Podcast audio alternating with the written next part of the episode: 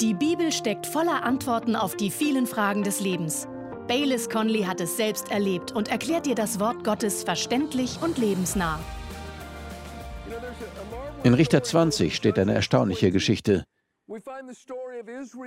Israel musste auf Gottes Anweisung hin in einen Kampf ziehen. Doch sie steckten zwei demütigende, riesige Niederlagen nacheinander ein.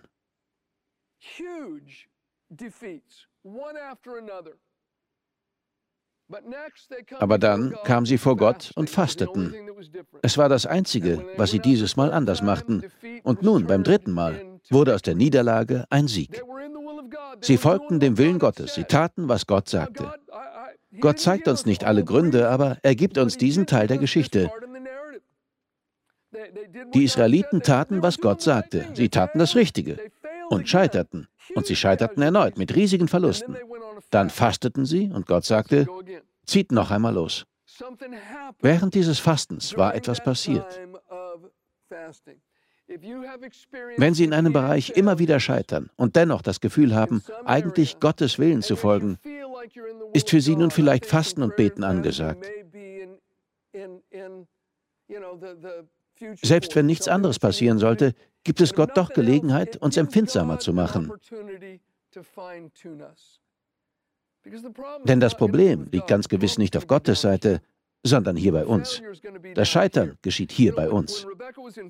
Als Rebecca in der fünften Klasse war, kauften Janet und ich hier ein Fahrrad. Nun muss ich gestehen, dass ich nicht besonders gut im Zusammenbauen bin. Ich habe einen Werkzeugkasten und auch Werkzeug darin, aber ich kann nicht mit jedem dieser Werkzeuge umgehen.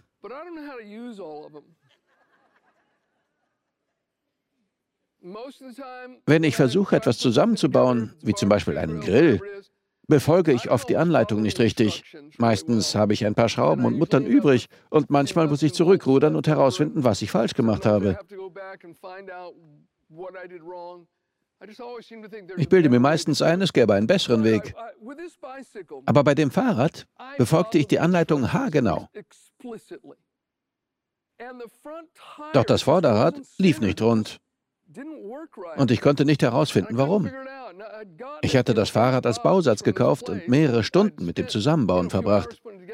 Also brachte ich es zurück in den Laden und sagte, mit dem Rad, das ich heute Morgen bei Ihnen gekauft habe, stimmt etwas nicht. Ich habe es genau nach Anleitung zusammengebaut. Der Mitarbeiter stellte das Fahrrad auf den Sattel, drehte das Vorderrad und nahm eine kleine Einstellung vor. Das dauerte etwa 30 Sekunden, dann lief es perfekt. Und ich dachte mir, warum ist mir das nicht aufgefallen? Es war nicht schwer, nur eine winzige Einstellung. Und danach funktionierte es tadellos. Ich glaube, manchmal folgen wir der Anleitung so gut wir können und trotzdem tut sich nichts.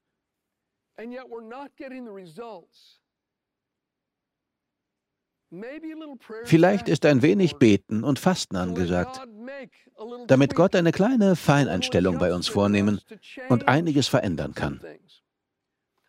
Ich möchte Ihnen einige Beispiele aus der Bibel zeigen, bei denen Fasten eine bedeutende Rolle für einen Sieg spielte. Vielleicht kennen Sie die erste Geschichte aus 2. Chronik 20. Darüber wurden schon viele Predigten gehalten. Meist wird aber über den folgenden Teil hinweggegangen. 2. Chronik 20, Verse 1 bis 4. Und es geschah danach, da kamen die Söhne Moab und die Söhne Ammon und mit ihnen einige von den Meonitern zum Kampf gegen Josaphat. Und man kam und berichtete Josaphat, eine große Menge ist gegen dich gekommen von jenseits des Meeres, von Aram. Und siehe, sie sind schon in Hassison-Tama, das ist in Gedi. Da fürchtete sich Josaphat und richtete sein Angesicht auf, den Herrn zu suchen. Und er rief ein Fasten aus in ganz Juda, und Juda versammelte sich, um von dem Herrn Hilfe zu suchen. Sogar aus allen Städten Judas kamen sie, um den Herrn zu suchen. In Vers 17 lässt Gott ihnen durch einen Propheten sagen, nicht ihr werdet dabei kämpfen müssen. Tretet hin, steht und seht die Rettung des Herrn, die er euch verschafft. Juda und Jerusalem. Fürchtet euch nicht und seid nicht niedergeschlagen. Zieht ihnen morgen entgegen und der Herr wird mit euch sein. Und natürlich wurden die Feinde auf wunderbare Weise in die Flucht geschlagen. Es ist die Begebenheit, als sie Sänger an die Heerspitze stellten, die Gott Loblieder sangen. Das ist der Teil, über den wir meist sprechen. Hierin steckt eine wichtige Wahrheit. Die Bibel sagt, Juda soll vorangehen. Gott sagt das an mehreren Stellen in seinem Wort. Judah bedeutet Lob. Unser Lob muss uns vorausgehen. Und diese Wahrheit sollten wir nicht übergehen. Wir sollten auch nicht darüber hinweggehen, dass vor dem Kampf das ganze Volk betete und fastete. Das Volk Gottes enthielt sich der Nahrung. Sie sagten, Gott, es ist uns ernst, wir brauchen dich. Und sie begannen, Gott zu suchen. Dann sprach Gott und gab ihnen Anweisungen. Ich glaube, wenn wir uns ein solches Wirken Gottes wünschen, müssen wir die ganze Geschichte und alle ihre Bestandteile betrachten. Ein weiteres Beispiel finden wir in Esra 8. Die Juden hatten die Erlaubnis erhalten, Babylon zu verlassen und nach Jerusalem zurückzugehen. Unterwegs gab es aber Räuber und Diebe.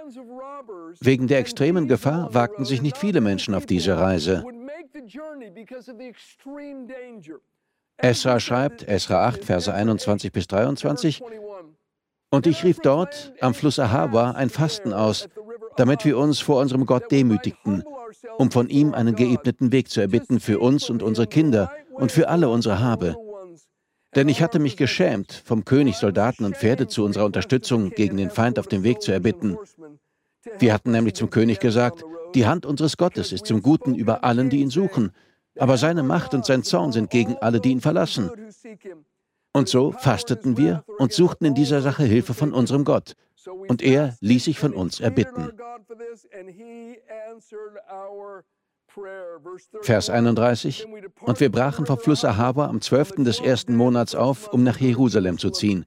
Und die Hand unseres Gottes war über uns und rettete uns vor der Hand des Feindes und der Schar in dem Hinterhalt am Weg. Sie fasteten und sie beteten und Gott leitete sie und schützte sie. Oder die Geschichte von Königin Esther. Der böse Haman hatte eine Intrige geschmiedet und es sah so aus, als ob er damit Erfolg haben würde. Er wollte im Grunde alle Juden in allen Ländern der Welt auslöschen.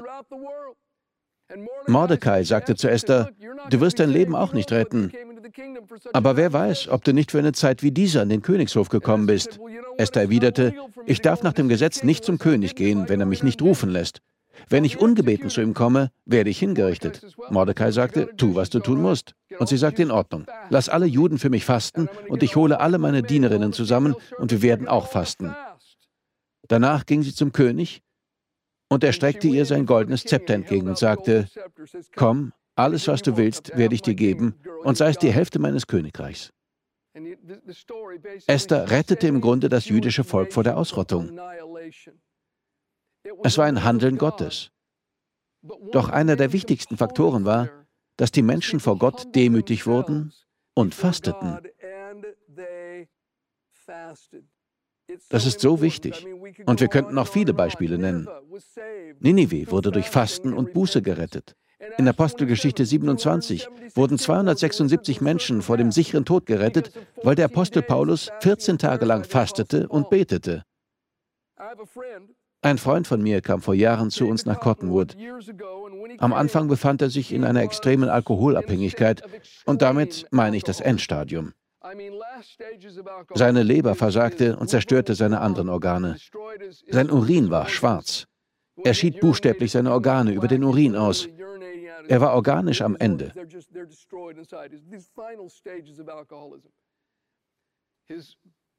Seine Familie war zerstört. Die Ehe im Grunde vorbei. Er war ziemlich wohlhabend gewesen und hatte alles verloren.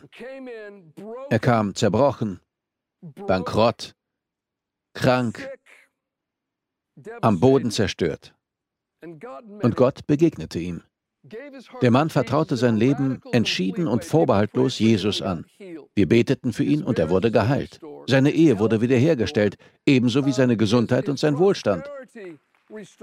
Es ist eine erstaunliche Geschichte. Und er wurde einer meiner besten Freunde. Ich konnte nur denken, das ist einfach eine wunderbare Geschichte, die Gnade Gottes.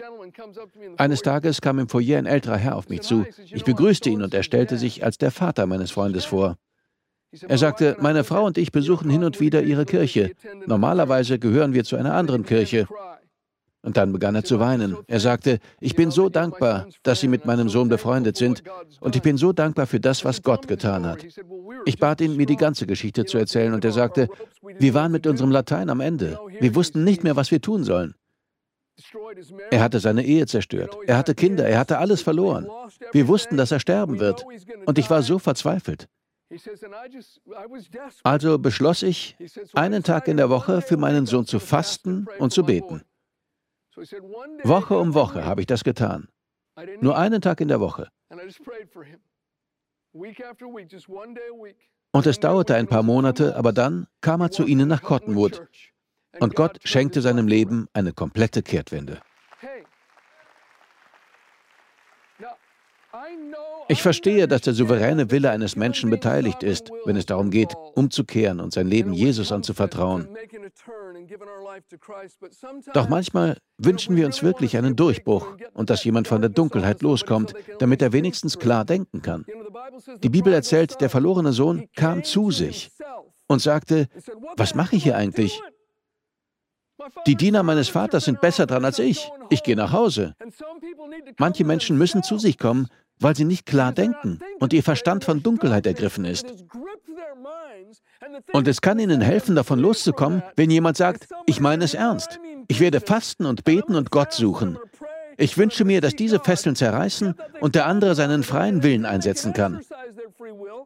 Vielleicht wird er nicht die richtige Entscheidung treffen, vielleicht aber doch. Ich sage Ihnen, das kann einen Durchbruch bringen, den wir womöglich andernfalls nicht erlebt hätten. Ich möchte Ihnen etwas vorlesen aus einem Buch, das ich vor fast 35 Jahren gelesen habe. Es stammt von einem Pastor einer riesigen Gemeinde in Südkorea. Er schreibt, wir betonen in unserer Gemeinde nicht nur das Gebet, sondern auch das Fasten. Viele unserer Kleingruppenleiter verbringen viel Zeit mit Fasten und Beten für die Errettung von Menschen in ihrer Nachbarschaft. Meist fasten sie ein bis drei Tage. Viele haben einen regelmäßigen Fastentag in der Woche. Doch ich sage unseren Leuten immer, dass sie ein Ziel haben müssen, wenn sie fasten. Sie dürfen nicht nur um des Fastens willen fasten, denn damit erreichen sie gar nichts. Wenn Menschen um eine eindeutige Antwort beten und Gott scheint nicht zu antworten, sage ich ihnen, dass sie fasten und beten sollen, bis sie diese Gewissheit von Gott haben, dass er antwortet. Tatsächlich geschehen 90 Prozent der Gebetserhörungen in unserer Gemeinde bei Menschen, die sowohl beten als auch fasten. Jedes Jahr gibt es 300.000 Besucher unserer Gemeindemitglieder auf dem Gebetsberg, das ist unser Einkehrzentrum in der Nähe der entmilitarisierten Zone an der Grenze unseres Landes zu Nordkorea. Sie gehen dorthin, um zu fasten und für besondere Anliegen zu beten. Etwa 60 Prozent von ihnen gehen, um für die Taufe im Heiligen Geist und die Gabe der Zungenrede zu beten. Die nächstgrößere Gruppe betet für die Lösung von Familienproblemen. Die dritte Gruppe geht, um für Heilung zu beten. Sie haben durch das Fasten und Beten viele Wunder erlebt. Es gab zum Beispiel Heilungen von Krebs und Arthritis bei wirklich schwierigen Fällen. Andere beteten für Geschäftsprobleme oder für die Errettung unseres Landes oder für eine Erweckung und es gibt Antworten. 90 Prozent der Menschen, die den Gebetsberg besuchen, um zu fasten und zu beten, erhalten eindeutige Antworten auf ihre Gebete. Gott ist immer bereit, unsere Gebete zu erhören, doch oft beten wir mit der falschen Haltung. Indem wir fasten und beten, sagen wir Gott, dass wir bereit sind, unsere Haltung zu verändern. Dann werden wir offen, im Einklang mit seinem Willen zu beten und darum werden wir die Antworten erhalten, die Gott verspricht. Wir haben in Matthäus 6 begonnen. Jesus sagte, wenn ihr betet, ich glaube, der Gedanke ist, dass wir fasten können, wann immer wir wollen, als freie Entscheidung. Der Apostel Paulus sagt in 2. Korinther 11, Vers 27, er habe oft gefastet. Ich denke, es liegt bei uns als Einzelnen zu entscheiden, wann wir fasten wollen. Oder manchmal fordert uns auch der Heilige Geist dazu auf. Aber ich möchte sagen, wenn Sie sich entscheiden zu fasten, gehen Sie klug vor. Richtiges Fasten kann sogar gesund sein, aber wenn man es falsch macht, kann man den eigenen Körper schaden. Ich habe nie mehr als drei Tage gefastet. Ich faste nicht gern. Ich esse gern, aber ich faste trotzdem. Es ist nicht immer lang, oft nur ein halber Tag, an dem ich eine Mahlzeit auslasse und die Zeit zum Beten einsetze. Die längste Zeit, die ich in meinen über 40 Jahren als Christ gefastet habe, waren drei Tage. Jemand, der sich nicht auskennt, sagt vielleicht, ich werde zwei Wochen fasten. Vielleicht sollten Sie in einem solchen Fall vorher mit jemandem sprechen. Lassen Sie Weisheit walten. Noch einmal, wenn wir fasten, ist eine der wunderbaren Folgen, dass Gott uns verändern und an uns feilen kann. Meine Frau und ich haben eine Freundin. Eines Tages vertraute sie mir an, Bayless, ich bin vom Essen besessen. Ich sagte, ich esse auch gern. Sie sagte, nein, nein, nein, ich habe ein Problem. Ich fragte, wie meinst du das, du hast ein Problem? Sie erklärte, ich denke den ganzen Tag lang nur ans Essen. Wenn ich morgens aufwache, habe ich schon an jede Mahlzeit des Tages gedacht und an alles, was ich dazwischen essen will, noch bevor ich aufstehe. Ich denke ständig nur übers Essen nach, den ganzen Tag. Den ganzen Tag. Und sie erzählte mir noch mehr. Sie war ganz offen. Sie sagte, das quält mich richtig. Ich fragte, was meinst du damit? Sie sagte, das Thema quält mich. Ich habe Angst. Wir leben hier in Südkalifornien. Ich habe Angst vor Erdbeben. Ich sagte, ich verstehe die Verbindung nicht. Sie erklärte, ich habe Angst, dass ich in einem Gebäude oder unserem Haus bin und es zusammenbricht. Aber ich habe keine Angst um meine Kinder und was ihnen passieren könnte. Mir ist nur eines wichtig. Falls ich irgendwo feststecke, könnte ich nicht ans Essen gelangen. Der Gedanke quält mich jeden Tag. Und ich dachte, okay, du hast tatsächlich ein Problem. Ich schlug ihr vor, vielleicht solltest du einmal fasten. Lass eine Mahlzeit aus oder zwei. Sie sagte, nein, das könnte ich nicht. Ich erwiderte, doch, du kannst fasten. Sie sagte, nein, nein, das könnte ich nicht. Ich sagte, ich wette, dass du es doch kannst. Versuch es doch mal. Sie war skeptisch, ich weiß nicht. Doch später fand ich heraus, dass sie sich doch dazu entschloss. Und aus der einen Mahlzeit wurde für sie sogar ein dreitägiges Fasten. Ich glaube, sie trank drei Tage lang nur Saft. Einige Wochen später kam sie wieder und sprach mit uns. Sie sagte, ich muss euch sagen, ich bin komplett verändert. Das, was mein Denken gequält hat, ist durchbrochen. Ich denke nicht mehr ständig übers Essen nach. Ihr versteht nicht, das war alles, worüber ich jahrelang nachgedacht habe. Immer habe ich nur übers Essen nachgedacht und jetzt bin ich davon losgekommen. In den nächsten sechs Monaten nahm sie sogar eine ganze Menge ab. Gott hatte in ihrem Inneren etwas bewirkt. Ich glaube, Gott möchte in vielen Bereichen an uns feilen. Und Fasten und Beten gibt Gott die Gelegenheit, das zu tun. Fasten und Beten hilft uns, sensibler für geistliche Dinge zu werden. Schauen Sie in Apostelgeschichte 13, Verse 1 bis 3. Es waren aber in Antiochia, in der dortigen Gemeinde, Propheten und Lehrer, Barnabas und Simeon, genannt Niger, und Lucius von Kyrene und Manaen, der mit Herodes, dem Vierfürsten, aufgezogen worden war, und Saulus.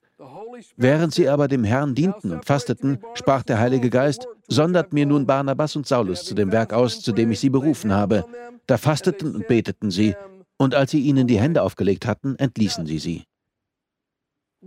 Wir sollten nicht über den Teil mit dem Fasten und Beten hinweglesen. Vielleicht sagt jemand, womöglich hat jemand ein prophetisches Wort gesagt und so haben sie den Heiligen Geist gehört. Das kann sein. Aber wie war dieser Mensch feinfühlig genug, um dieses prophetische Wort zu hören? Sondert mir Barnabas und Saulus aus. Oder vielleicht hat der Heilige Geist ihnen einzeln ins Herz gesprochen.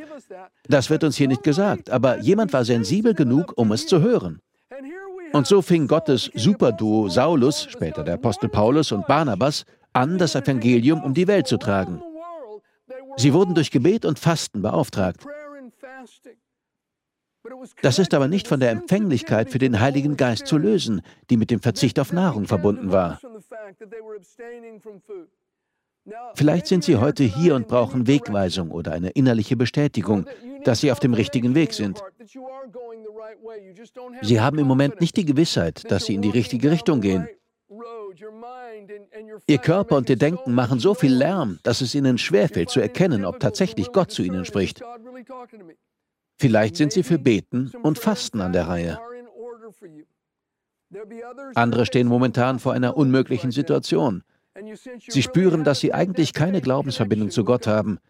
Wieder andere haben vielleicht alles getan, was sie wussten, aber sie scheitern immer wieder, so wie die Jünger. Warum haben wir es nicht geschafft? Wir wissen, dass das dein Wort ist. Du hast uns gesagt, dass wir es können, und doch sind wir gescheitert. Du hast es versprochen, aber es tut sich nichts. Ich glaube, so geht es vielen Christen. Gott, du hast es versprochen. Ich habe es in der Bibel gelesen. Der Pastor hat darüber gepredigt, aber nichts ist passiert. Vielleicht verschwindet diese Art von Unglauben nicht, außer durch Beten und Fasten. Und das ist eine Disziplin, die wir alle als Nachfolger Jesu praktizieren sollten. Hat jemand von Ihnen das Gefühl, er oder sie könnte Gott ruhig noch näher kommen, als es im Moment der Fall ist? Wenn ich könnte, würde ich beide Hände und Füße heben. Ich habe noch einen langen Weg vor mir. Manchmal denke ich, Gott, es tut mir leid. Ich bin so schwer von Begriff, aber ich gebe mir Mühe. Beten und Fasten hilft, besonders wenn wir es uns zur Gewohnheit machen. Es muss gar keine große Sache sein. Wie gesagt, seien Sie weise, aber fangen Sie irgendwo an. Schenken Sie Gott im Gebet mehr Zeit. Manchmal ist die Stimme unserer menschlichen Natur so laut wie ein verwöhntes Kind. Aber wenn wir sie zum Schweigen bringen, kann unser Geist hören. Dann kann er die geistlichen Dinge ergreifen, die andernfalls unerreichbar scheinen. Ich bin mir sicher oder ich glaube, es werden fünf Dinge geschehen, wenn Sie sich entscheiden, diese geistliche Disziplin auszuüben. Erstens, Gott wird Sie leiten. Zweitens, Gott wird Sie herausfordern. Drittens, Gott wird Sie gebrauchen. Viertens, Gott wird Sie segnen. Fünftens, Gott wird Sie verändern.